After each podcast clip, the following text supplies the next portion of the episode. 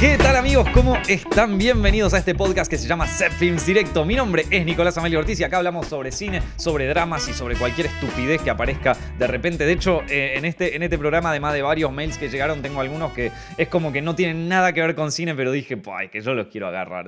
es que creo que el programa de hoy, creo que el podcast de hoy va a ser más sobre finanzas que de otra cosa, ¿sí? Porque la semana pasada las acciones de Netflix, uno de los gigantes del entretenimiento y del streaming actual, han bajado un casi un 40%. Eso, a ver, menos mal que no tengo acciones de Netflix, la verdad, pero si tuviera estaría un poquito preocupado, gente. Aunque yo les tengo que decir una cosa, yo esta no es que me la venía a venir, no es que me la veía venir, pero había, había bastantes razones como para decir, che, no está tan. No, no me la voy a jugar por una plataforma de streaming en este momento. Creo que hoy eh, les voy a dar mis opiniones financieras al respecto, mis opiniones también desde el mundo del entretenimiento, de por qué ocurre esto. Y creo que en este caso, vieron que a mí no me gusta hablar sin saber. Vieron que yo digo de toda esta gente que de repente sale la guerra de Ucrania y son todos eh, conocedores del mundo bélico, son todos eh, unos expertos en conflictos internacionales, o cuando sale ahora el drama de, de Amber Heard y, y Johnny Depp, de repente son todos consejeros de pareja. De pronto vos sos el experto en, parejas tóxicas y nunca tuviste un problema en tu pareja. Maestro, déjate de joder. En este caso, por eso a mí no me gusta hablar de todo eso, salvo que esté hablando de alguna pelotudez o nos estemos cagando de risa, ¿viste? ¿Qué sé yo?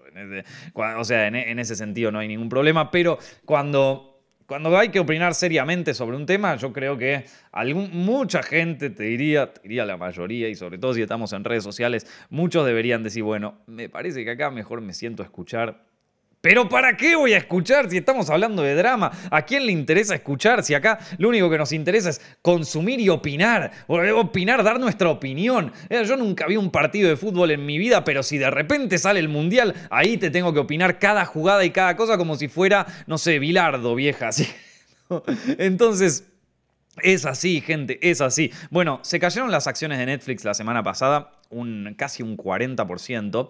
Eh, Ustedes saben que las compañías públicas, las que eh, cotizan en bolsa, tienen que dar sus eh, ganancias eh, todos los trimestres, ¿no? Y dentro de ese, de ese, reporte de ganancias también cuentan un poco, bueno, cuál es la situación de la empresa, ¿no? Bueno, parece que Netflix por primera vez en su historia perdió suscriptores en la plataforma y esto es bueno, es un tema, ¿no? Porque la compañía funciona básicamente con un modelo de suscripción, o sea que si se quedan sin suscriptores, no hay posibilidad de crecimiento monetario, no tienen más posibilidades de crecer a nivel económico. Por lo tanto, si vos invertiste en esa compañía, decís, bueno, ya está, se estancó, maestro, me voy a otro lugar donde haya crecimiento. Entonces, eh, Claro, es un problema grave, es un problema grave y por eso 40% abajo, un 60% más o menos desde que empezó el año. Yo creo, a ver, vamos a poner un poco en contexto esta cosa, porque no es solamente un factor. Según Netflix, el factor principal de esto y esto es según la compañía, ¿no? Y hay que entender que cuando hacen estos reportes de ganancias, siempre las compañías te tiran medio cualquiera, porque se están, o sea, se están tratando de defender un poco y están tratando de, como, bueno, de, de la caída, ¿no? Sobre todo cuando es una noticia así tan grave.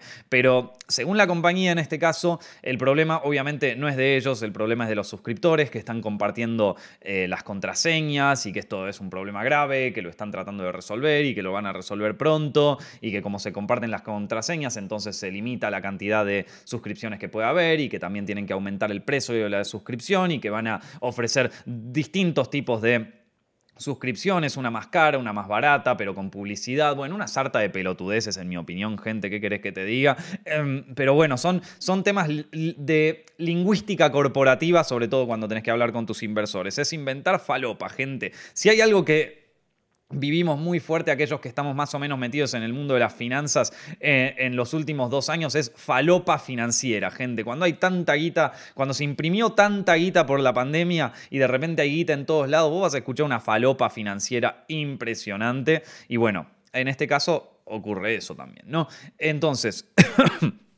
Entonces, em, pasa, bueno, cuentan que el problema son los suscriptores. Yo creo que no es así. Vamos a ver un poquito cuáles son las causas reales, en mi opinión. ¿sí? Esto es lo que creo yo y esto me parece que son eh, las razones por las cuales eh, cayó tanto este trimestre las acciones de Netflix. Y bueno, a ver, en principio, la razón, si, nos vamos a una razón macroeconómica, ¿no? O sea, si vamos a lo macro, en general en este momento eh, Estados Unidos y también el mundo, ¿no? Porque donde Estados Unidos estornuda, al resto del mundo le agarra sida, gente. Pero Estados Unidos está pasando por una crisis económica eh, en base a todo lo que, a toda la guita que se imprimió en la pandemia. Bueno, ahora toca convivir con la inflación y en el momento en que la Reserva Federal diga, bueno, subimos las tasas de interés, gente, se viene la recesión de la historia. Así que eh, vamos preparándonos, vamos ahorrando un poco de guita, tengan cuidado con lo que se la gastan. Pero bueno, en general eh, estamos pasando por una transición económica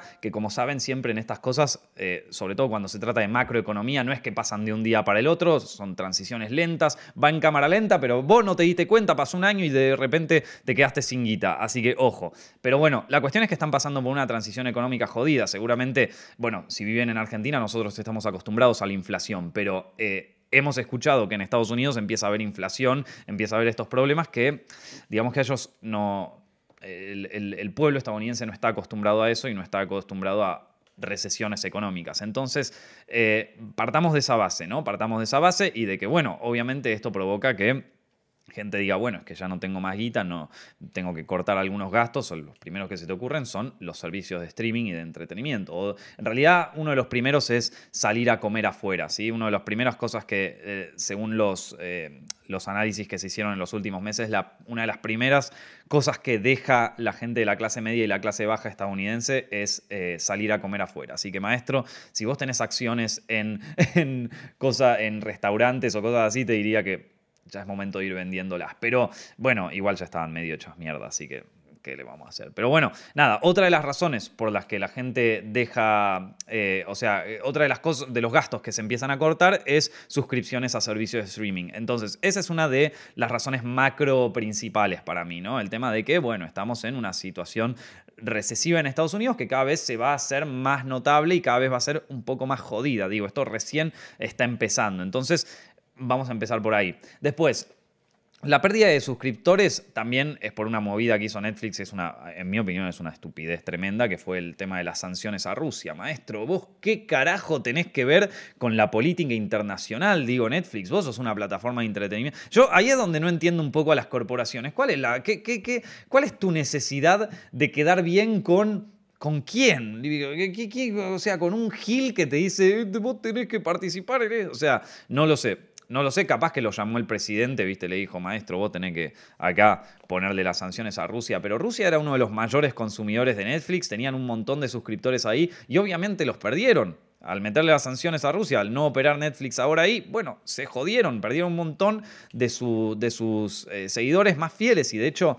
Eh, muchos seguidores, muchos suscriptores de la plataforma de, Netflix estaban en Rusia y los perdiste y es un mercado que dilapidaste. Entonces, mucho lo de las sanciones a Rusia no te sirvió, maestro, no sé, o sea, no sé con quién te hizo quedar bien eso, no sé con quién te ayudó, si te ayudó a quedar mejor con la, con la Casa Blanca, si ahora te deben algún favor político, andás a ver, pero la verdad que no fue una muy buena movida de su parte, no fue muy inteligente, se jodieron, ¿qué le vamos a hacer?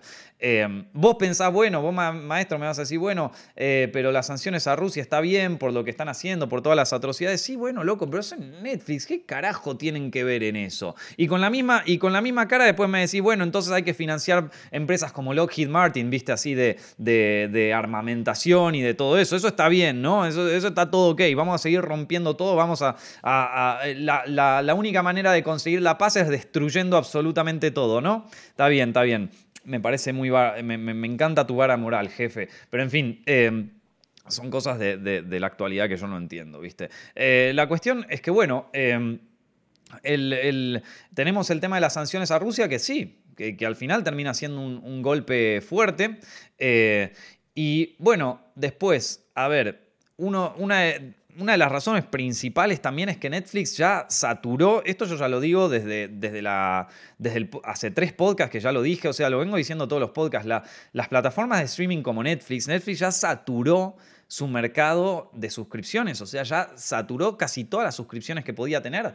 Em, ya está, digo, pueden seguir creciendo, pero lentamente, no mucho más. O sea, ya, ya tiene todos los suscriptores que quería en casi todos los países. En Estados Unidos ya saturó, la, ya saturó el mercado, ya, ya tiene todos los suscriptores que quiere y más.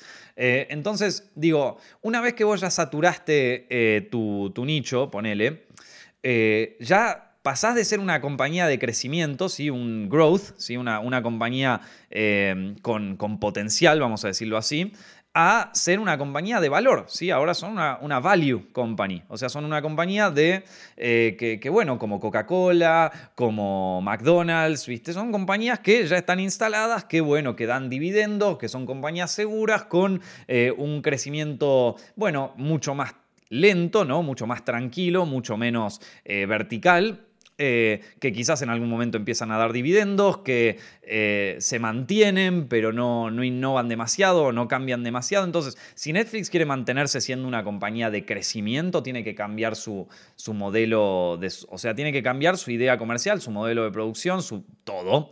Em, y yo creo que con la, o sea, que con los, eh, los dueños actuales eso va a ser complicado, por no decir imposible, ¿no? Em, a ver, una, una, de, las, una de las razones que, que, lo hace más difícil también a esto es la manera en que Netflix llevó el contenido a las audiencias, ¿no? O sea, eh, ellos, yo creo que, y esta es la parte que quizás me cuesta un poco más explicar, que ya no tiene tanto que ver con cosas financieras, sino que más bien con, con temas de cómo, de, de, producción, de producción, o sea, esto ya tiene más que ver con una idea de Netflix como productora y distribuidora que creo que le están pifiando eh, me parece que Netflix, eh, por un lado, a ver, vos tenés suscriptores, ¿no? Vos, vos manejás eh, contenido por suscripciones. El suscriptor paga y tiene que quedarse viendo tu plataforma, porque en el momento que se va del home de Netflix, se va a otra. Ya la competencia es enorme, ya no estamos en el 2012, que, que Netflix era el único jugador, sino que estamos en el 2022 y ya hay 300 mil millones de competidores, ¿no? Tenés a eh, Disney Plus, tenés a HBO Max, tenés a Amazon y después tenés otros 25 que son plataformas más chiquitas que la gente las sigue comprando. Entonces tenés una competencia inmensa. Está bien, sos el que más inversión tiene, sos el más grande de todo, pero un pequeño error ya te baja un 40% las, las acciones, ¿viste? Entonces, eh, el tema acá es, bueno, cómo se produce y se distribuye contenido, ¿no? Eh, una de las cosas de las que se habla es la, calidad del contenido de Netflix, que está eh, cada vez más en decadencia. Yo siento, cuando hablo, cuando abro Netflix, que cada vez los productos son, son más una mierda. Pero no una mierda, muchas veces gente dice, no, porque están ideologizados, ¿viste? O sea, porque todo, todo me habla de, de LGTB y qué sé yo, y yo no quiero ver esa cosa. Bueno, en principio no tanto, ¿no? Y después hay otras plataformas que también manejan ese tipo de contenido que les está yendo súper bien. Sin ir más lejos, La Veneno, una historia sobre una mujer trans en España en la década del 80 y 90. Eh, acá fue, una bomba, o sea, fue un furor, la rompió, fue una de las series más vistas y la compró HBO Max.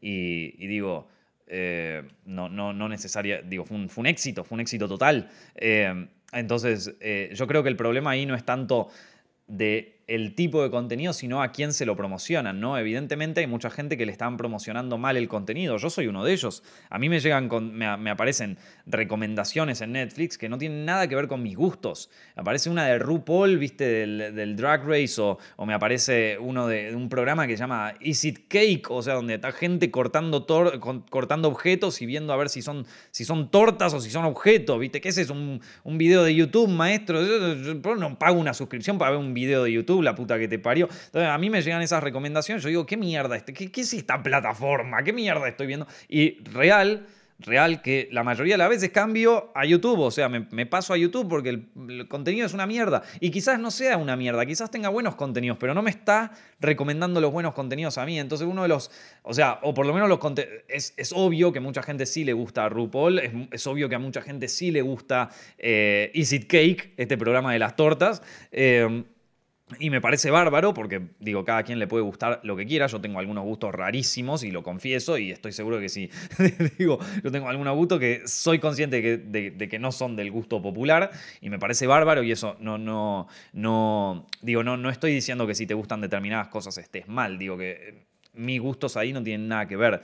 Eh, y esto no, tiene, no es un problema de los contenidos en sí, del contenido en sí. Como te digo, eh, hay mucha gente que le gusta el contenido eh, plagado de referencias LGTB, porque bueno, quizás tienen algo que ver con su comunidad, quizás les gusta, pero bueno, ponele que a vos no, ¿viste? ¿Y por qué Netflix está recomendando todo eso a vos? Y porque tienen, mal, tienen un problema con el algoritmo. En principio tienen que mejorar su algoritmo de recomendaciones, porque esto ya estás compitiendo con Con YouTube, maestro, que tiene un algoritmo que ya te rompe, o sea, te da siempre lo que querés ver te das siempre lo que querés ver, que, o sea, es, como, estás compitiendo contra, contra los dioses del algoritmo o de la inteligencia artificial, Nico. Bueno, que ya está, ya, entendemos la inteligencia. Es que, yo me acuerdo cuando una vez salió un video en Latinoamérica que era como, YouTube no es un algoritmo, ahora es una inteligencia artificial. Entonces todos los comentarios abajo decían, eh, no dice el algoritmo, es la inteligencia. Ya sé, maestro, che, tampoco, me, tampoco nos pongamos, pero por favor. Bueno, en fin, eh, ¿con quién está discutiendo? ¿viste? Bueno, gente, perdón.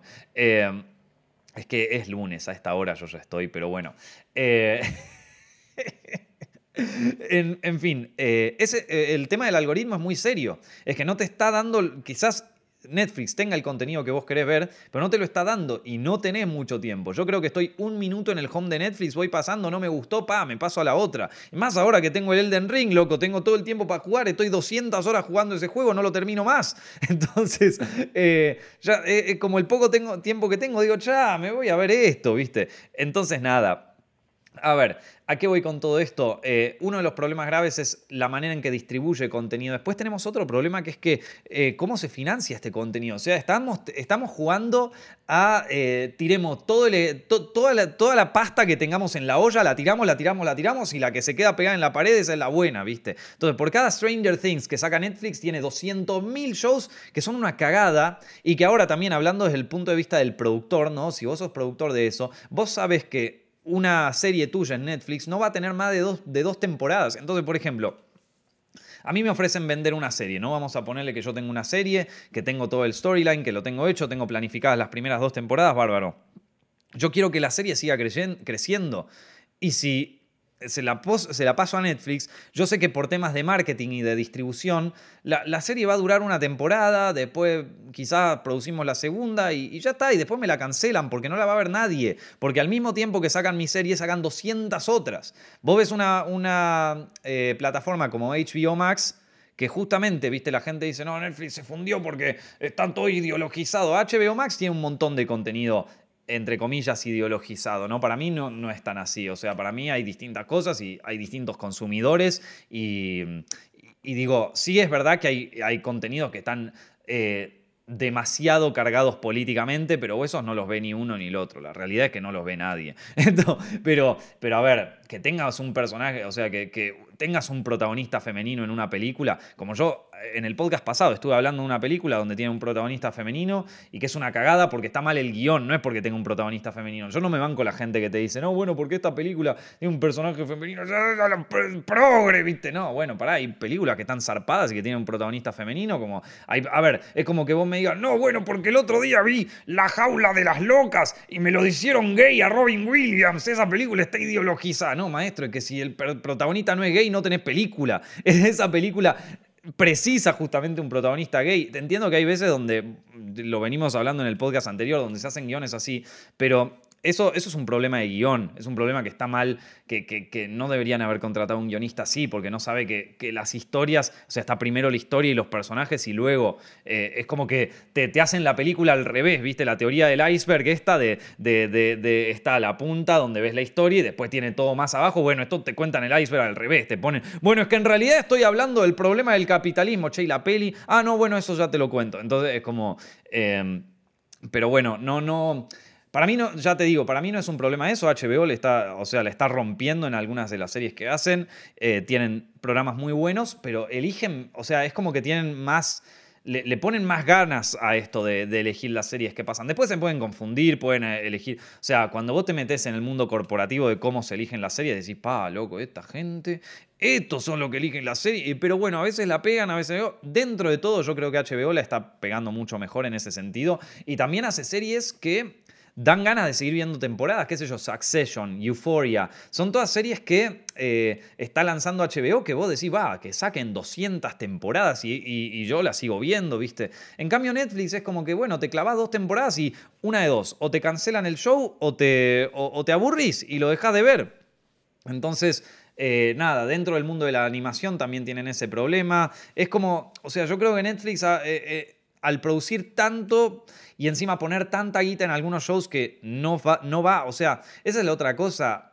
eh, Netflix hace un tiempo contrató a un ejecutivo nuevo eh, para encargarse sobre todo de la parte de la producción de contenidos originales, que es un productor que viene del viejo Hollywood, ¿no? Entonces el tipo quiere hacer una película con La Roca, con Leonardo DiCaprio, con qué sé yo, que está todo bien, pero esa película a nivel valor no te, no te, produce nada, porque la película dura dos horas, ponele, y la gente te mira Netflix, eh, ya tiene la suscripción, te mira dos horas de eso y después se va. Y después se va y se te dejó y te gastaste mil millones de dólares en contratar a DiCaprio, a la, Roca o a quien sea, y por un producto que la gente lo ve y se termina. Eh, en cambio, y esto es algo que para mí hizo muy bien Netflix, ¿no? Que eh, ellos tendrían que pensar más en, en, crear nuevas estrellas, ¿no? Por ejemplo, la carrera de, Anna Taylor Joy es como que se, fue a la mierda luego de hacer eh, Gambito de Dama. De, eh, sí, Gambito de Dama, eh, Queen's Gambit. Esto es que me quedé con. Le dije Anna Taylor Joy, ¿no? Y es Anya Taylor Joy, perdón. pero bueno, nada, la cuestión es que la, plataforma creció una banda. A raíz de eso, perdón, la, la, actriz creció una banda a raíz de esa serie. Y yo te puedo asegurar que a Anya Taylor Joy por esa serie le habrán pagado dos mangos con 50 para lo que, la carrera que tiene ahora. Entonces, digamos que Netflix creó una estrella. A vos podés decir que ella ya era una estrella, ¿no? Porque ya venía haciendo The Witch y todas películas así muy buenas. Pero, eh, pero digo, con esa serie la levantaron un montón. Y digamos que, digo, en el resto del mundo, por ejemplo, acá en España, Élite, una serie original de Netflix que te puede gustar más o menos. A mí personalmente no me gusta tanto, pero te, voy a ser sincero, está bien producida. O sea, son, son unos cracks. La primera y segunda temporada de Élite es un producto específicamente para una audiencia que la pega perfecto. Todos los puntos que tiene que tocar, todos los botones de guion que hay que tocar, los toca, ¿viste? Y de nuevo, ahí sí tenés un guionista que sabe a la audiencia que está tocando y sabe meterse bien y, bueno, la rompió, la rompió. ¿Y qué pasó? Tenían un montón de, artistas, Esther Espósito, Aaron Piper, todos estos personajes que eran nadie antes de esto. O sea, que eran, no, no los conocía ni Dios, ahora son estrellas internacionales. Digo que la conocen en México, la conocen en Argentina, la conocen en todo el mundo. Y probablemente la primera temporada de Élite salió dos mangos. de hecho, lo ves, o sea, a nivel técnico tampoco es que es espectacular. Y ahí la rompieron, pero la rompieron. Entonces, a nivel producción hollywoodense, no te digo que salió dos mangos, seguramente salió unos buenos millones, pero para lo que es una producción de, semejante éxito, lo mismo que el juego del calamar, por ejemplo, ¿no? Squid Game, una película coreana que los actores quizás los conocen algunos en Corea, pero en la mayoría del mundo, o si no estás, si no conoces el cine coreano, es muy probable que ni sepas quiénes son los actores que están en esa película. Y sin embargo fue, perdón, en esa serie. Sin embargo fue un hit total, un hit total que fue visto por millones y millones y billones de personas en todo el mundo. La, la serie más vista en Netflix en la historia.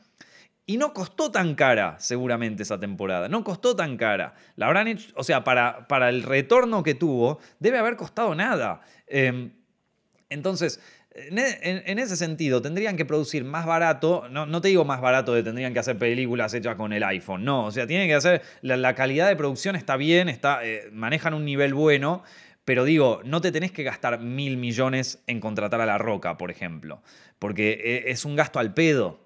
Es un gasto al pedo, porque al final, si la serie es buena, te tenés que gastar en mejores guionistas, por ejemplo. Eso, es importante, en buenos guionistas que traigan buenas historias. Sí, ahí, ahí la parte de, de la ideología y cosas, yo ahí, ahí sí coincido. Hay, hay muchas películas, o sea, las películas que tienen éxito, por ejemplo, El Juego del Calamar. Incluso Élite, te diría. Élite es una película que ahora, se, eh, una serie que ahora en la quinta temporada empezó a meter un licuado de ideología, donde ellos, la verdad que no sé por qué se meten ahí. Si, si, si Élite es una serie sobre pibes que están cogiendo, ¿viste? Déjate de joder, no, no, no hay mucha ideología ahí, man. Y era eso, pibes del secundario que se follan entre ellos, listo, ya está, fin de la discusión. La casa de papel, un grupo de gente quiere robar un banco a la mierda, listo, terminó ahí. Esto.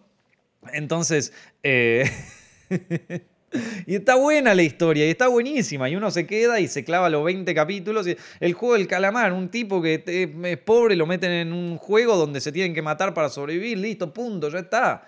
Que no, bueno, pero en realidad la serie habla del capitalismo. Bueno, eso lo pensás después. Eso lo pensás después. No, no, no es. Eso lo tienen que analizar los críticos, no te lo tiene que decir la película, ¿viste? En fin. Eh, nada, ¿de qué estaba hablando? Me perdí, gente, perdón. Eh, bueno, nada, es, eso creo que son algunas de las razones eh, que, creo que, bueno, que justifican la pérdida de, suscriptores, ¿no? Ni hablar también de la competencia feroz que, tiene ahora, ¿no? Porque ya no es el, único jugador. Pero eso, bueno, ya, ya lo dijimos anteriormente. Y bueno, finalmente, o sea, el problema más grave es que ya pasa de ser una compañía de, de, valor, a ser, eh, perdón, de crecimiento a ser una de valor, y eso te, quita un montón de inversores.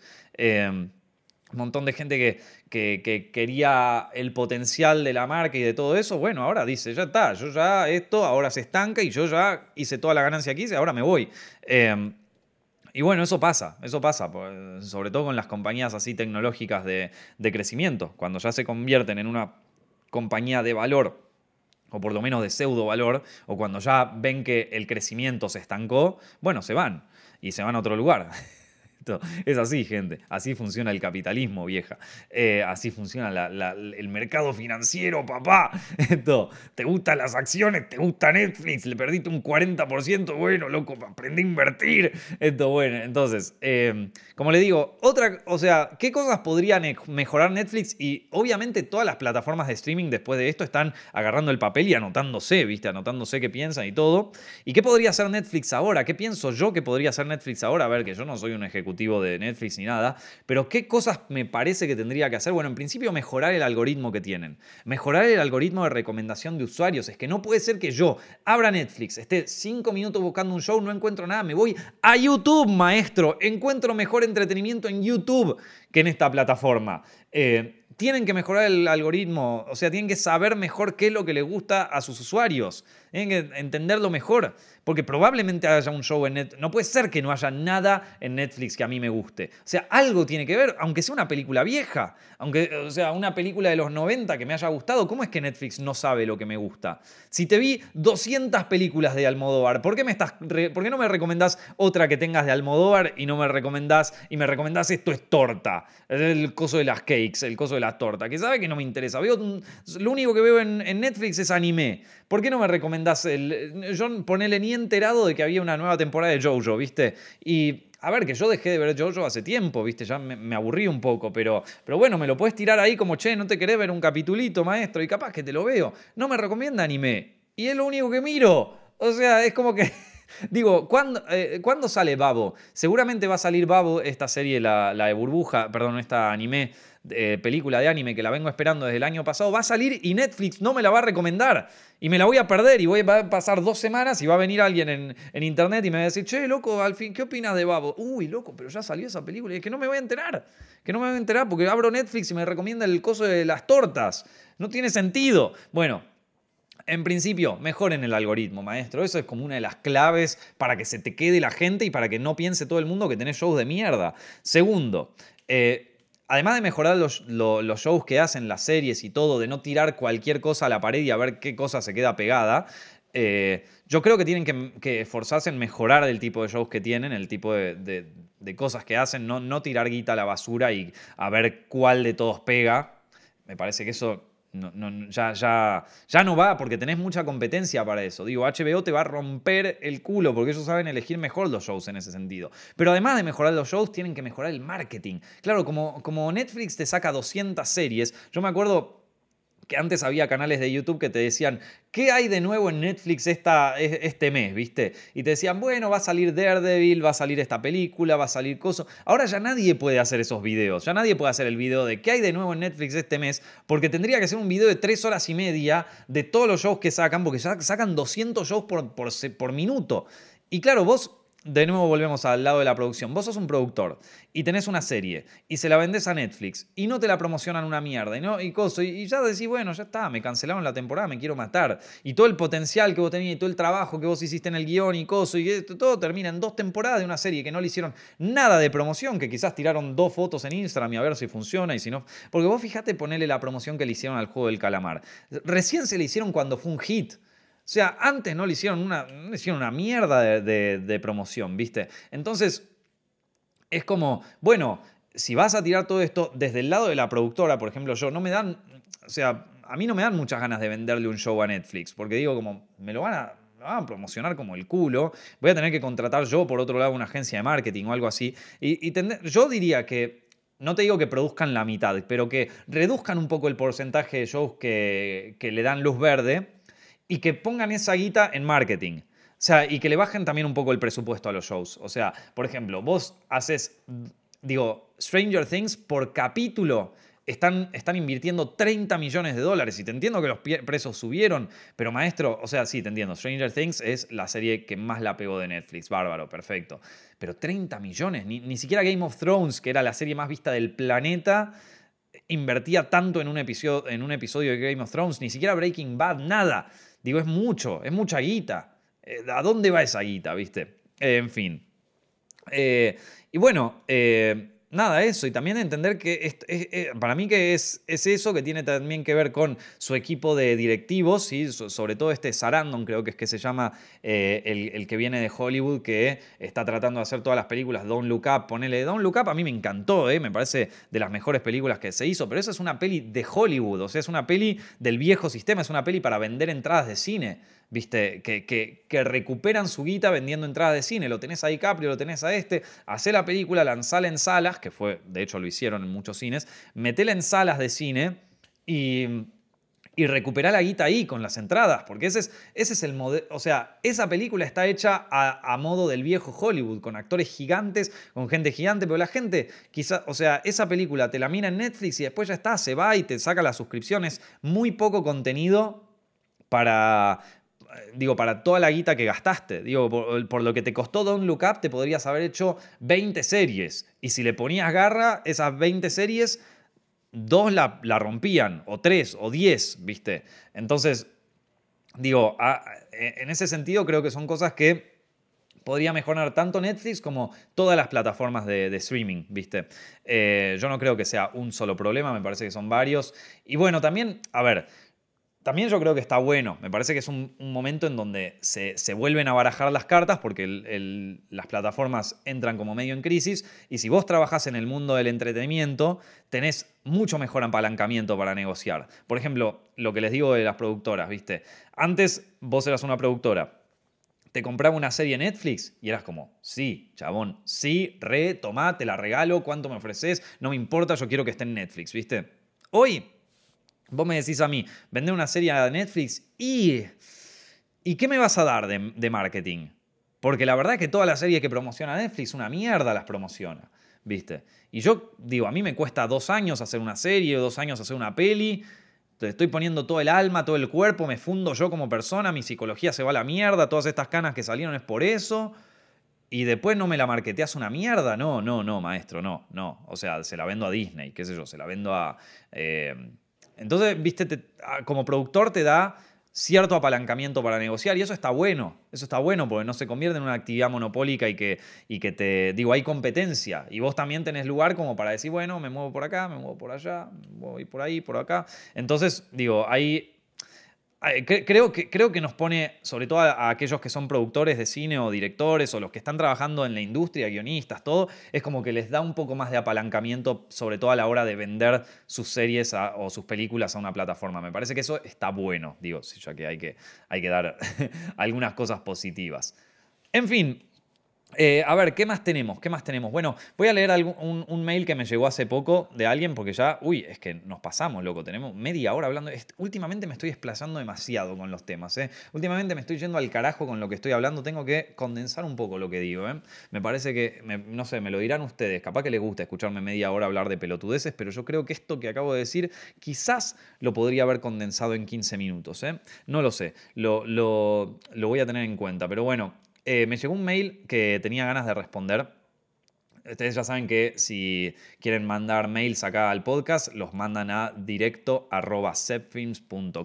eh, y ojo con lo que mandan, eh, tenemos un sistema de, de, frustración, iba a decir, de filtración de mails bastante, bastante intenso. así que les aviso porque hay gente, o sea, Em, digo, no, no, no, no, hagan trabajar a la gente al pedo, ¿viste? O sea, tengo, tengo a Steffi ahí trabajando, filtrándoles los mails, por favor, ¿viste? O sea, no, no, no le hagan perder el tiempo, ¿viste? Pues dicen, no, bueno, el trabajo digno y qué sé yo, sí, hijo de puta, no le hagas perder el tiempo a la gente. Esto, eh, le estás indignificando el laburo a, mis amigos. Bueno, en fin, la cuestión. Em, nada, eh, tengo un mail que me llegó acá que me parecía bastante bueno, eh, que tenía que ver con, con estudiar cine. Eh, y me lo manda un padre que, que estaba preocupado por justamente porque su hijo quiere estudiar cine, pero no desde el lado que todos pensarían, ¿no? Entonces por eso me pareció interesante y lo quiero leer acá. Dice, hola Nico, he visto todos tus videos y descubrí el podcast y me río bastante. Excelente trabajo, muchas gracias. Mi nombre es Eduardo, te escribo porque mi hijo tiene 15 años por lo que parece y por lo que parece quiere estudiar cinematografía, porque le interesa el aspecto técnico de las películas. Critica y es apasionado al tema, parece un IMDB con patas. Vivimos en Madrid, como yo, y ya hemos visto por dónde podría encaminarse aquí en España, pero a su etapa, muy a su etapa no le encuentra sentido a estudiar porque no le ve el valor a su edad. Lo llevamos empujando para que termine y luego se encamine. Le voy a comprar tu curso para que tenga eh, una puerta abierta de todo, pero al igual nos sentimos un poco a ciegas. ¿Qué consejo me puedes dar para ayudarlo a encaminar su aparente gusto? Ojo, sin esperar que me des consejos paternos. Mira que si te voy a dar consejos paternos yo, maestro. Eh, es más desde el punto de vista de alguien que está en el medio. Bueno, eh, me, gustó esta pregunta porque eh, hay algo que me pone muy contento, que es que el padre lo está apoyando al hijo en la carrera que quiere elegir, ¿viste? Y eso está, está bueno. Eh, digo, normalmente cuando un padre le llega, es que mi hijo quiere estudiar cine o que quiere estudiar audiovisuales y qué sé yo, dice, se va a morir de hambre. Sí, maestro, en un momento en donde la producción cinematográfica y en la producción audiovisual creció como nunca antes en la historia, donde consumimos más video que, que toda la historia del planeta Tierra donde se producen más contenidos, tu hijo se va a morir de hambre por hacer audiovisuales. Creo que tu hijo va a mantener a toda la familia si hace audiovisuales, o sea, real. En este momento, si vos te metés incluso en una pequeña startup muy, muy, muy chiquita de social media, en donde haces los videos para el, para el Instagram de, una, de, un kiosco de barrio, te puedes llenar mucho más de guita que haciendo cualquier otro tipo de carrera, ¿viste? Entonces, eh, mm, digo, hoy, hoy por hoy lo que se consume en video es tanto, es tanto y es tan enorme el mercado que digo, está bien, vos me podés decir, bueno, sí, pero yo quiero dirigir en Hollywood y qué sé yo. Bueno, banca, maestro, banca porque hay otro montón de trabajos. Y primero que nada, nadie te va a contratar en Hollywood el primer día. Che, loco, te recibiste, vení, acá está Hollywood, venite. Digo, nadie, nadie lo va a hacer. Che, loco, acabas de terminar la carrera, toma 20 palos para hacer la siguiente serie, ¿viste? No, o sea, no, no, no pasan las cosas así, no pasan en el mundo audiovisual, no pasa en ningún aspecto de la vida, no pasa ni siquiera si sos ingeniero, nadie, no, no es que te llama el Estado y te dice el Ministerio de Obras Públicas quiere hacer un puente, te llamamos a vos que te acaba de recibir. No, o sea, lleva un tiempo llegar a lo que serían las ligas mayores. Pero eh, en este universo se necesitan un montón de creadores audiovisuales, de creativos, de, directores, de técnicos, de todo, para poder, o sea, para poder hacer hasta el más mínimo de las publicidades para, lo que te aparecen las publicidades al principio acá en, internet, ¿viste? Entonces hay, hay muchísimo laburo. Así que, en principio, viene ahí el padre que, apoya la carrera de su hijo y que no, que no tiene miedo en ese sentido. Eh, yo, creo, yo creo que para mí eh, eso fue, o sea, a mí en el colegio, cuando yo estaba en la secundaria, yo estudié una carrera técnica, o sea que yo, estudié como para ser ingeniero, eh, y todos en el colegio ya me, me, boludeaban por querer seguir haciendo una carrera audiovisual, por querer tener una carrera eh, en el mundo del cine y qué sé yo, y y bueno, muchos de ellos ahora me están diciendo, che, qué bueno lo del cine, lo que haces, sabes que a mí siempre me encantó las películas y todo. Bueno, ahí sí, maestro, cuando uno, está, cuando, uno la logra, cuando uno la pega una vez, viste, ahora de repente era re fácil, ¿no? De repente todo el mundo le gustaba el cine. De repente sos un crack, viste. Eh, cuando, cuando, cuando empezás, cuando decís, che, me la voy a jugar, sos el gil, ¿no? Y después y después de, repente todos son como, ah, sí, la verdad que hiciste re bien, vos que la tenías re clara, sí, la concha de tu madre, podrías haber dado un poco de apoyo. Bueno, en fin, la cuestión es que en el colegio todos decían que yo era un pelotudo por hacer eso.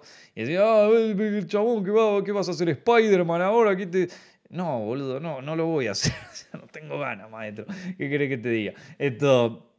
Pero mis viejos me, me, apoyaban en eso y la verdad que fue una salvación. O sea, eh, me decían, sí, de una. Bueno, los dos, digo, trabajan en, rubros eh, más que tienen que ver con, las artes, eh, uno desde la arquitectura, el otro desde el diseño, pero, pero me apoyaron en esa decisión y creo que fue una de las cosas más importantes que pasó en mi vida. Así que eso, en ese sentido, está, está buenísimo. Y después, a ver, hay algunas cosas que ¿Qué hay que saber sobre estudiar una carrera cinematográfica? A ver, como les digo, estudiar una carrera cinematográfica o estudiar audiovisuales no es lo mismo que estudiar abogacía, no es lo mismo que estudiar ingeniería, no es lo mismo que estudiar medicina. Son carreras que duran menos, son carreras en donde la carga académica no es tanto mayor, o sea, es, digamos, una carrera, no lo quiero decir así, pero es una carrera muchísimo más fácil de cursar, ¿no? No, no es que, digo, sí que es verdad que hay algunos, algunos textos que te dan para leer que te querés matar, que son difíciles de entender y todo,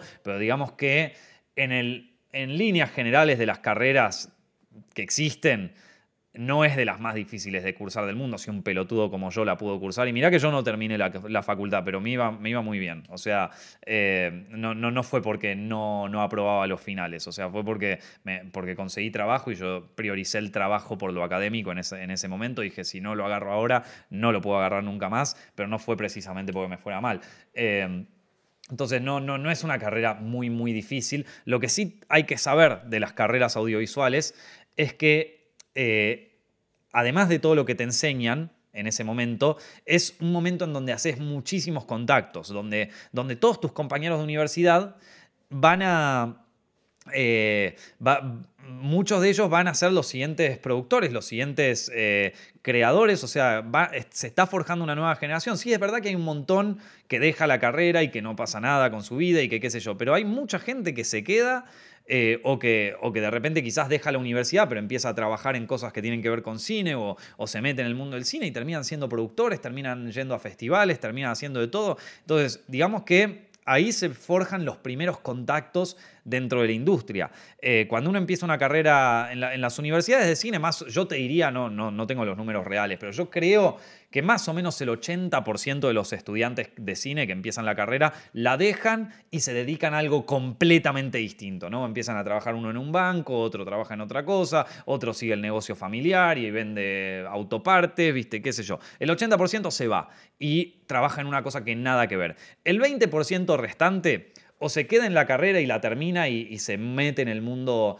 eh, audiovisual y trabaja ahí, o, como me pasó a mí, deja la carrera, pero se mete en el, en el universo audiovisual y empieza a, meterse de a poquito en la industria, ¿no?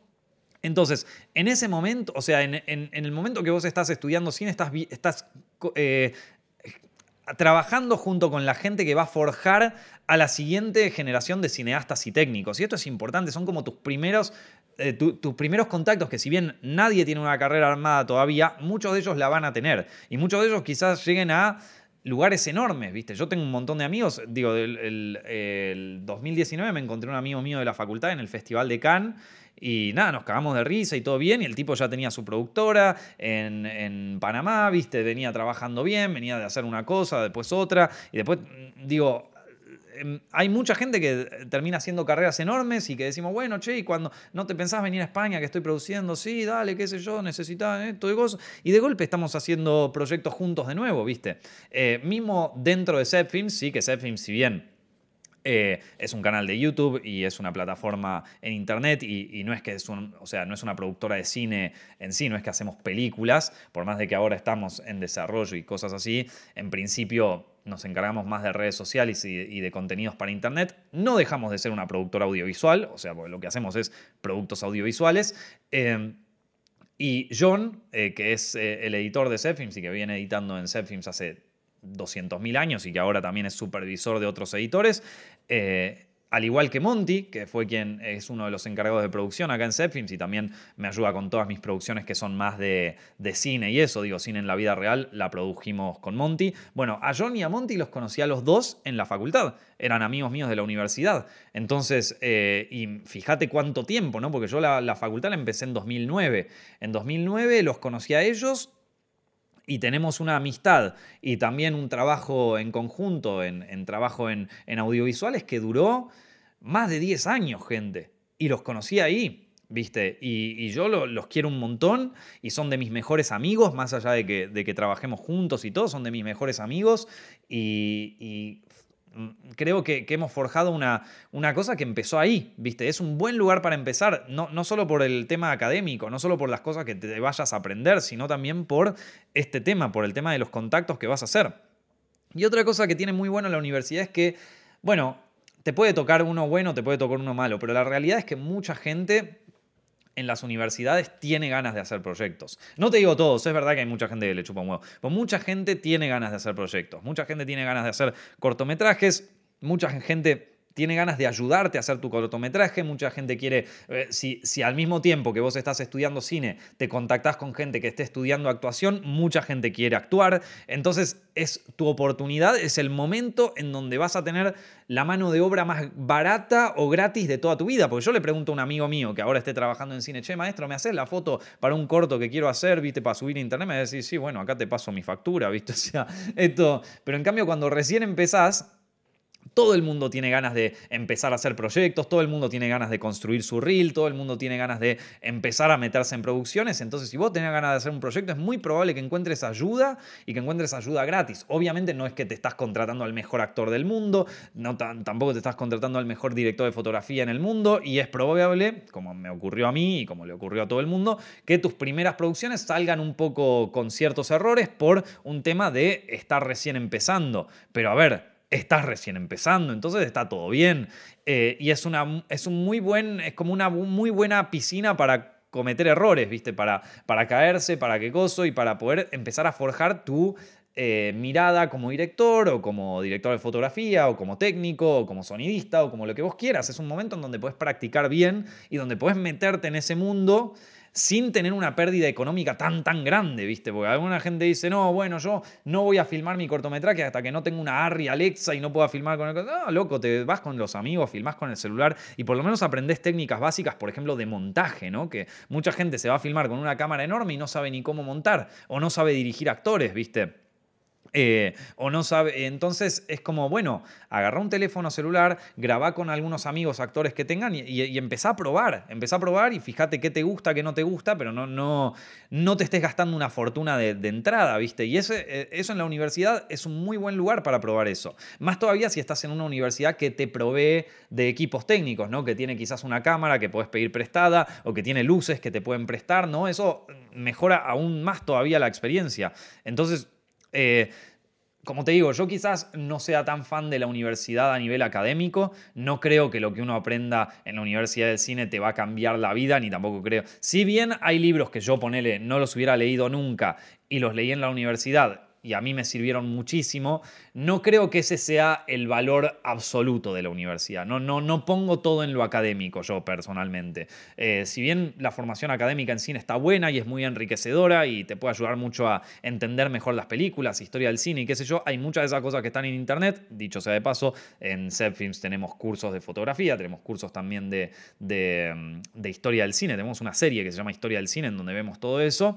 Está bien, en una universidad capaz que te hacen leer más libros sobre el tema y quizás puedes ahondar más todavía en, ese tema, pero eh, otra cosa que yo valoro muchísimo de la universidad, o por lo menos de mi experiencia en la universidad, es eh, la, gente que conocí y también el, eh, como todo lo que, lo que pude hacer dentro de ese, dentro de ese universo y la, gente que, o sea, y los amigos y también contactos dentro del mundo que me, me ayuda a tener, que después de 10 años, muchos de ellos están en puestos muy importantes de, producción, ¿viste? Y que, que, ya al final es como que, bueno, eh, pasa el tiempo y nos vamos, eh, digo, cada quien, si le interesa esa carrera, empieza a crecer, a crecer, a crecer y de repente estás viendo que uno de ellos, viste, es un ejecutivo en Disney, otro es eh, un asistente de cámara en, qué sé yo, en Comedy Central, viste, ponele. Y entonces estamos todos ya bastante posicionados después de un tiempo, viste. Em, entonces, nada, eso es algo que si yo tengo que recomendar algo, es eso. Eh, me, me, parece un buen mail igual, me, gustó y, espero poder ayudar con esto y espero que, que, a tu hijo le sirva, Eduardo. Te mando un abrazo muy, muy grande. Bueno, después me llegó otro, otro mail que me gustó, eh, que me lo preguntó José. Eh, y que me preguntaba qué opino sobre, sobre las criptomonedas y los NFTs. este, este tema me gusta porque nunca lo hablé y tengo bastantes historias con ese tema porque, eh, aunque no lo crean, yo estuve bastante cerca de ese universo. Eh, y, me, pregunta si tengo criptomonedas y qué opino de, NFTs y todas esas cosas. Bueno, eh, o, si algo de los NFTs se podría aplicar al mundo del cine y todo eso. Bueno, aunque no lo crean, yo, por más de que no hablo mucho de esto, yo primero que nada quiero quiero hacer un planteamiento de principios en este, en, este caso, porque no quiero... si, hay, o sea, hay comunidades que son insoportables, ¿viste? Cuando eh, eh, una de ellas es como eh, todos los radicalizados en cualquier cosa, yo no los soporto, ¿viste? Cuando estamos hablando de una, una feminista hiper, hiper radicalizada, ¿viste? Que le decís hola y ya decís, me estás violando, yo eso ya no me lo banco. Cuando aparece un chabón que le decís, che, a mí me parece que el Estado podría financiar, ¡eh, sos un zurdo! Estoy escuchando un zurdito tampoco me lo banco. Eh, en el mundo de las criptomonedas hay gente que está hiper radicalizada y cuando vos le decís, mira, la verdad que a mí esto me parece medio falopa, em, te dice, eh, vos, no entendés nada, vos no entendés el blockchain y cosas, eh, aguante Elon Musk. Entonces hay, hay sectores dentro del mundo de criptomonedas que están hiper radicalizados y, me parece que, ya está, que ya están programados, ¿entendés? O sea, que ya están como la, la ultrafeminista radicalizada, Como que ya, viste, ya, está, estás loco, viste. ya pasamos un nivel de, que estamos, de que nos pasamos, viste. Eh, a ver, eh, tema criptomonedas. Eh, yo estuve cerca del mundo de criptomonedas porque a mí en, en 2013, 2013, papá, eh, me habían dado unas criptomonedas porque no me acuerdo qué, una cosa de un, un, video que le había hecho promoción y me dijeron, che, te lo vamos con criptomonedas y qué sé yo. Y es como que tuve, tuve Bitcoin cuando nadie hablaba de eso, cuando estaban creo que a 60, 150 el Bitcoin, ¿viste? Un Bitcoin entero me lo gasté en videojuegos, gente. Un Bitcoin entero, así, uno entero, ¡pum! Videojuegos, ya está. ¿Y porque nadie hablaba de Bitcoin en ese momento? Volví un poco al tema cuando en 2017 pegó un, pegó un subidón las criptomonedas que decía, ah, mierda, esto se va al carajo. Y todo el mundo tenía criptomonedas y de repente estaban todos los criptobros ahí como, eh, loco, aguante, qué sé yo, la que se viene y todo. Después en 2017 se desplomó toda la mierda. Eh, y bueno, yo las dejé ahí eh, a ver qué pasaba. Esto, eh, y es que nunca, nunca me interesó tanto ese mundo y me parecía tan falopa en un momento. En 2017 se volvió tan falopa que había tanta gente que de repente era el gurú de las criptomonedas y qué sé yo. Ya cuando empieza el mundo sectario, a mí yo ya es como que digo, mm, no, no, no, no, maestro, no. Eh, pero, pero nunca las dejé porque, no sé, me, gustaba tenerlas ahí. Se mirá que se en 2017 se cayó a la mierda, ¿eh? O sea, es como que toda esa gente que apareció coso se desapareció de repente. Em, y después, en, bueno, ahora con la pandemia es como que volvió el auge, volvió con todo, hay gente que está full secta, viste, o sea, metido ahí, pero en la, en la secta más sectaria que los locos que van a CrossFit, o sea, e, esto ya se volvió una, una secta total y obviamente yo me alejé, de hecho, de, hecho, esta, durante la pandemia... Eh, creo que en 2000, sí, principio del 2021 creo que casi vendí todo lo que tenía en criptos. Eh, pero, pero porque me, parece que ya está en modo burbuja, o sea, como que ya está maestro. Eh, eh, que no quiere decir que después vuelva a subir, viste, a nivel coso, pero que ya me parecía que estaba en una burbuja total. Y en fines de 2020, principio de 2021, vendí bastante lo que tenía ahí, te diría todo. Eh, algo debo tener todavía. Yo, personalmente, o sea, me, encanta la idea de eh, que haya una moneda totalmente descentralizada, o sea, una moneda de cambio totalmente descentralizada de, todos los gobiernos y de absolutamente todo. Eh, como saben, yo soy un re fan de la descentralización, me encanta. Eh, yo soy una, en ese sentido, frente a los gobiernos y las corporaciones, yo soy bastante anarquista, no me gustan ni los gobiernos, no me gustan ni las corporaciones. Entonces mucha gente, viste, que me dice, eh, vos sos un, cerdo capitalista. A veces cuando hablo en contra del gobierno y cuando hablo en contra de las corporaciones me dicen, eh, vos sos un progres, un zurdito. Esto, entonces, eh, no, mira, la verdad es que yo me siento un poquito más anarquista en ese sentido. No, no me gusta... no, me gustan las estructuras tan grandes realmente y me gusta la descentralización, me parece que, que creo que en ese sentido está bueno. Lo que no soporto y no apoyo es la especulación financiera. Eh, la, especulación financiera a mí me parece que arruina todos los mercados, que arruina, eh, eh, o sea, nada, me parece que es una cagada. Y lamentablemente, en este momento, por lo menos ahora, quizás más adelante no, pero en este momento me parece que hay un porcentaje demasiado alto de gente que está en el mundo de las criptos por únicamente especulación. o sea, gente que te está diciendo, che, loco, vos ya invertiste en criptomonedas, porque viste que si invertías en 2020, hoy si ponías mil dólares, hoy tendrías 200 mil, viste, así coso. Bueno, eso es especulación financiera. ¿Cuál, ¿Cuál es la razón por la que compras una criptomoneda? No es porque creas en la descentralización, no es porque creas que... Eh, sirva como otros commodities, ¿no? Que tenga el valor de un commodity, pero en este caso digital, ¿no? Que sea como el oro digital. No, no crees en nada de eso. No es que vos creas que en algún momento va a ser una moneda utilizada mundialmente, o no te digo una moneda, pero por lo menos un valor de cambio utilizado mundialmente. No crees en nada de eso. Crees que eh, si la compras ahora, en unos meses va a venir otro pelotudo que te la va a comprar más cara. Esa es especulación. Y eso a mí me parece que es una estupidez y que en la mayoría de los casos, o sea, es casi lo mismo que ir al casino. Es casi lo mismo que ir al casino, vas a terminar perdiendo guita eh, y te vas a tener que joder. Eh, entonces yo creo que en este momento el mundo criptomonedas, y bueno, ahora voy a hablar un poquito de NFTs, pero eso me parece que ya está ultra mega burbuja.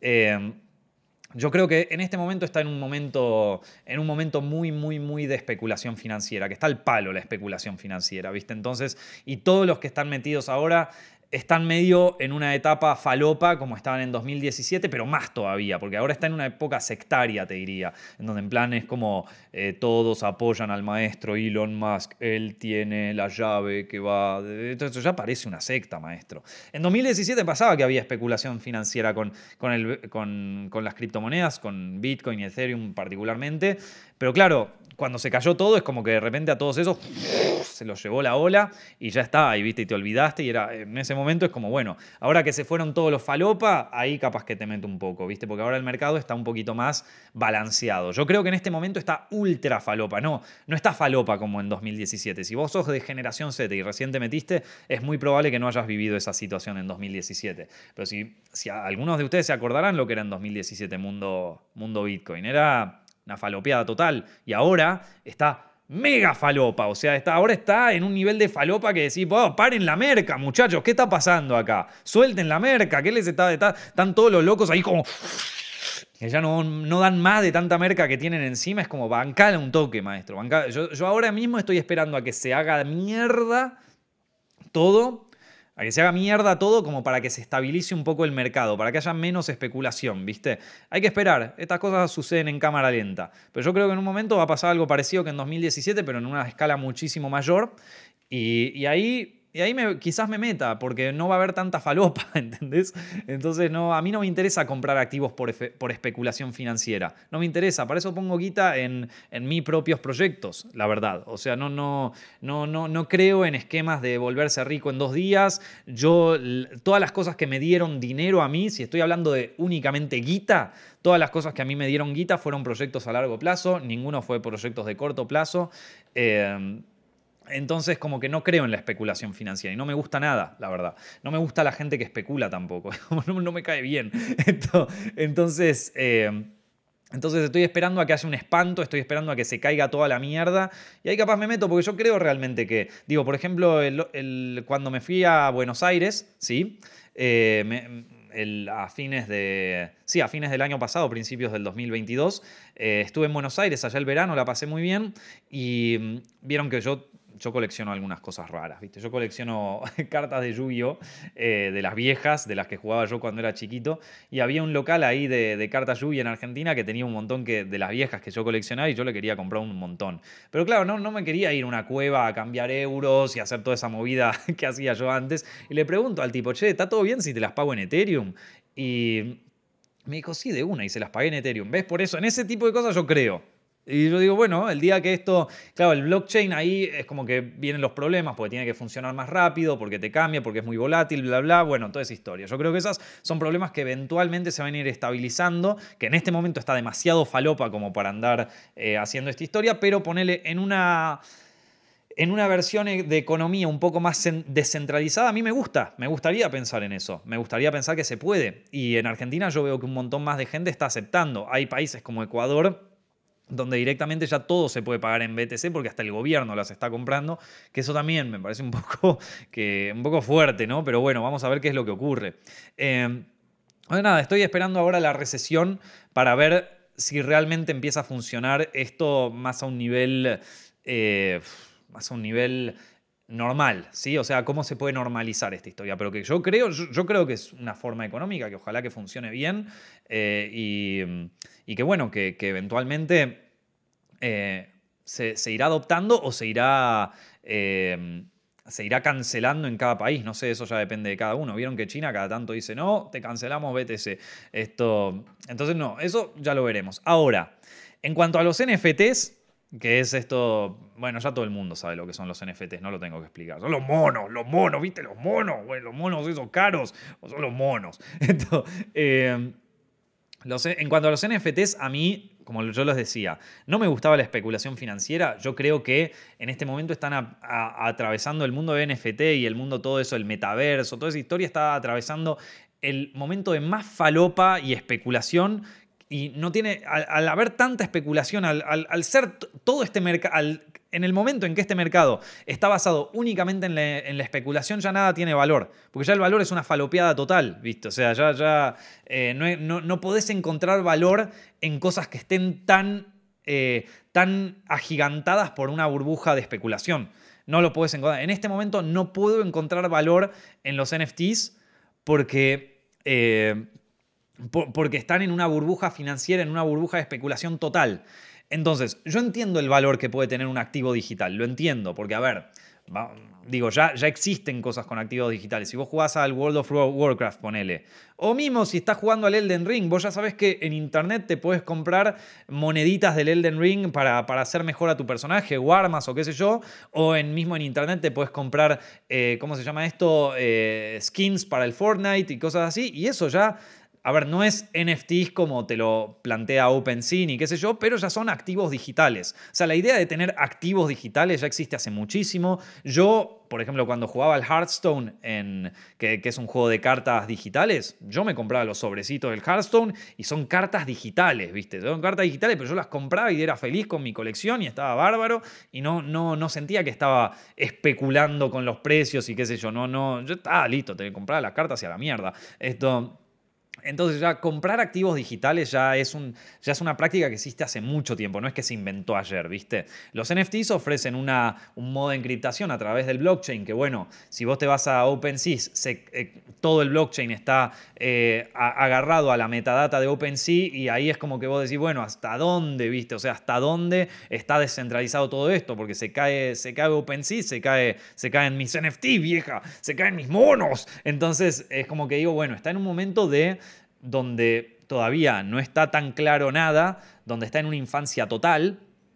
Eh, y entonces por el momento yo no encuentro nada de valor ahí. O sea, no, no, no encuentro cosas que, me provean un valor a largo plazo o que me provean por lo menos de un valor emocional. ¿Viste? Porque, por ejemplo, las cartas de Hearthstone yo las compraba porque me proveían un valor emocional. Yo iba, jugaba, me divertía, la pasaba bien y me chupaba un huevo gastarme la guita en eso, ¿viste? Eh, como, les dije recién, yo que colecciono las cartas de Yugi viejas, ¿sí? Eh, cuando me compro un, Blue Eyes, un, dragón blanco de ojos azules, vos me decís, ¿qué mierda? ¿Te compraste un pedazo de cartón que te, que te costó una fortuna?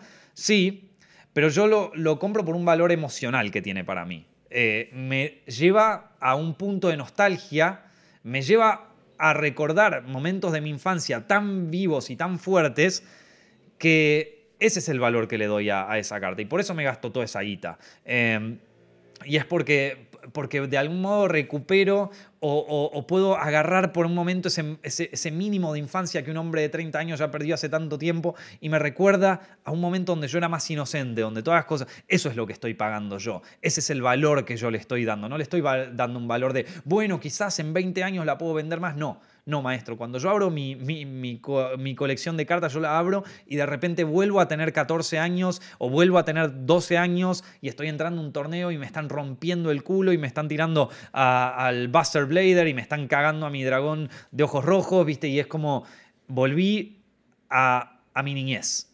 Eso es lo que estoy pagando. Una vuelta, un, viaje de ida a la niñez, ¿viste? Em, y eso no tiene un valor comercial, no, tiene, no, hay manera de valorarlo, no hay forma. Yo lo gasto y, quizás no sea la mejor inversión de mi vida. Entonces yo entiendo el valor que puede tener esta historia. Entiendo, por ejemplo, el valor nostálgico que podría tener un NFT. Pero ¿sabes qué?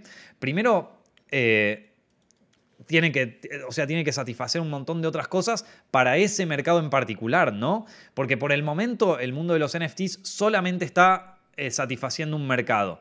Y si vos no perteneces a ese mercado, entonces te están cagando. Esto, el único mercado en el que está que está, que está en este momento satisfaciendo el mundo de los NFTs es el mercado de aquellos criptomillonarios, o sea, gente que en este último boom de las criptomonedas explotó y se llenó de guita y ahora no sabe qué hacer para que no le cobren impuestos, ¿viste? Entonces, ¿qué hacen? Compran NFTs con criptomonedas y entonces ya lo pueden hacer pasar como eh, un gasto y entonces por lo tanto no tienen que pagar impuestos. Es lo mismo que hacen los millonarios, los multimillonarios hoy en día con el arte real, ¿viste? Que compran arte, lo hacen pasar por gastos de empresa, se arman un fondo bueno, busquen en internet cómo se hacen esas tácticas financieras, pero la idea de comprar arte para los multimillonarios es más para guardar la guita y no tener que convertirla en impuestos que para otra cosa. Entonces, eh, el ejemplo, por ejemplo, o sea, uno de los ejemplos es eh, Beeple, ¿no? Que es este artista de NFTs que eh, le compraron su arte, que está bueno igual lo que hace. O sea, a mí me parece bueno lo que, hace el tipo,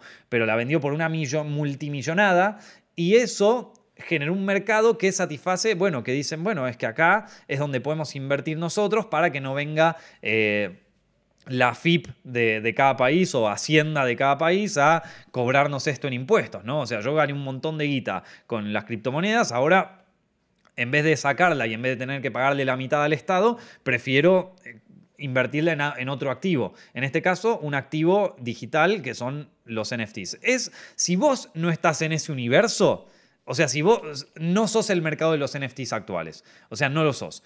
Y eh, o sos un especulador financiero o coso.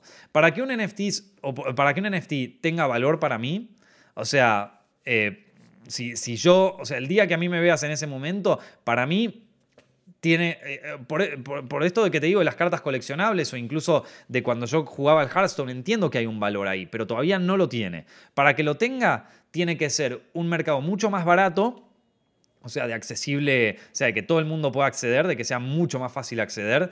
Digo, por ejemplo, debería haber colecciones de NFTs que la gente las pudiera comprar, por nada, ¿viste? Y que estén buenas. No que sea esto de los monos. O sea, lo de los monos está todo bien, ¿viste? Me parece un buen negocio y toda la historia, pero los que se quedan con guita ahí al final, digo, lo de los monos, ¿cuándo Digo, tiene un valor a futuro, pero es que vos acordate en 2015 cuando estaba de moda comprarte los, las zapatillas, las cosas de Supreme. ¿Te acordás de esa marca de Supreme que en un momento se puso de moda así fuertísimo y que todo el mundo se compraba la mierda de Supreme al precio que fuera y todo el mundo tenía la, pistola de billete de Supreme y todo de Supreme? Bueno, ¿sabes dónde tenés metido la cosa de Supreme ahora? En el orto, maestro. Porque no se la puede... o sea, porque no tenía ningún valor. El único valor en el momento era el hype de consumismo. Los monos es lo mismo. O sea, sos un criptobro, maestro, comprate un mono, gastate 300 mil dólares en un mono. Esto, ahora en 10 años, ese mono va a tener algún valor, va, va, va, a satisfacer algún coso nostálgico o algo así. Si el mono, si el mono una, una, una, cosa, un activo de colección que valiera 2 mangos con 50 y se lo pueden comprar todos los chicos, ¿viste? todos los pibes y qué sé yo, dentro de 10 años eso adquiere un valor nostálgico impresionante como el de las cartas coleccionables, ¿no? La, fíjate, o sea, yo por las cartas Yugi o las Pokémon, ¿no? Pero sin ir más lejos, las cartas de béisbol, ¿viste? Las cartas de béisbol tienen un valor nostálgico para viejos de 90 años. Eh, y, bueno, eso mismo podría llegar a pasar, ¿viste? La gente, la gente compra activos digitales. Entonces, digo, el Hearthstone, en el GTA V, eh, incluso en el Candy Crush, vieja. O sea, en el Candy Crush la gente compra eh, boludeces para el Candy Crush. Entonces, digo, alguien le va a encontrar la vuelta a esta historia. Alguien le va a encontrar la vuelta para que esto tenga forma. Hoy por hoy, hoy por hoy, personalmente, no le encuentro un valor no le encuentro un valor real, un valor que yo diga, puta, es que esto eh, tiene un valor a largo plazo o esto tiene un valor para mí, un valor que es que me gusta el arte que se está haciendo. Los monos me parece una mierda, la verdad, a nivel artístico. Tengo amigos que hacen arte de NFTs, de hecho tengo un amigo que hace poco eh, se ganó una fortuna por, por vender un NFT así de coso y está trabajando en Estados Unidos que hacen buen arte, que me parece que está muy, muy bueno, pero me parece que eso está todo todavía en un proceso tan de infancia que, hay cada mierda, que hay cada mierda y que, y, que hay que tener cuidado también en esos mercados tan especulativos, ¿viste? eh, yo creo que eventualmente tendrá un valor, ¿eh? Y me parece bárbaro que los artistas encuentren de esta manera otro, otra forma de eh, ganar dinero y, estoy feliz de que, de que lo haya y, me parece bárbaro, pero creo que hoy por hoy está en un mercado demasiado especulativo en donde no, no encuentro fácil algo que tenga un valor, ¿viste? Algo que tenga un valor real, ya sea valor emocional o valor financiero, pero valor en serio, no valor especulativo. Em, y, después otra cosa también es el tema de la descentralización de los NFTs. Hoy por hoy la plataforma más conocida de, venta de NFTs es OpenSea, que, a ver, no es que estás en un mercado descentralizado, que es como en plan como la, la, eh, como la máxima de, de los criptobros, la descentralización total. Digo, cuando OpenSea se cae, se cae un poco el blockchain porque el blockchain mismo de, los NFTs estos está apuntado hacia metadata que está alojada en los, eh, servidores de, OpenSea. Entonces se te cae OpenSea y no podés ver las imágenes de tu NFT, pero no porque no lo tengas en el blockchain, lo tenés en el blockchain, pero eh, esa cosa apunta a una metadata que está en, servidores de una compañía privada. Entonces, eh, no hay mucha descentralización ahí. y eso es un problema. Entonces, eh, nada, se tienen que, creo que se tienen que arreglar y mejorar muchas cosas. No me parece que vaya, o sea, me parece que va a mejorar en un momento, pero yo creo que necesita, o sea, necesita caerse el mercado. esta especulación, esta burbuja financiera que hay al momento se necesita romper.